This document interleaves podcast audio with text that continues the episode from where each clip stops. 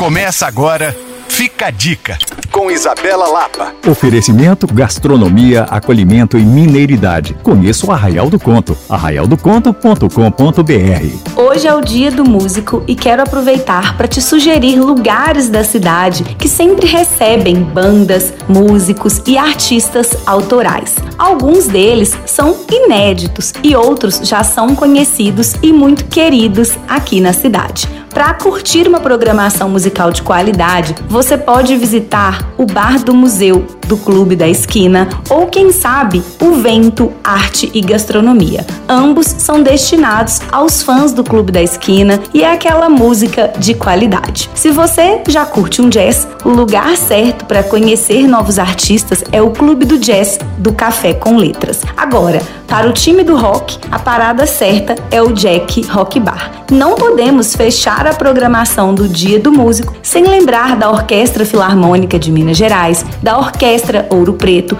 e, claro, de lugares que sempre contam com artistas especiais como Palácio das Artes, Cine Teatro Brasil e Sesc Palladium. A música permeia a nossa vida, então o melhor é celebrar. Para rever essa dica, você pode me procurar no Coisas de Mineiro ou acessar alvoradafm.com.br barra podcasts. Sou Isabela Lapa para Alvorada FM.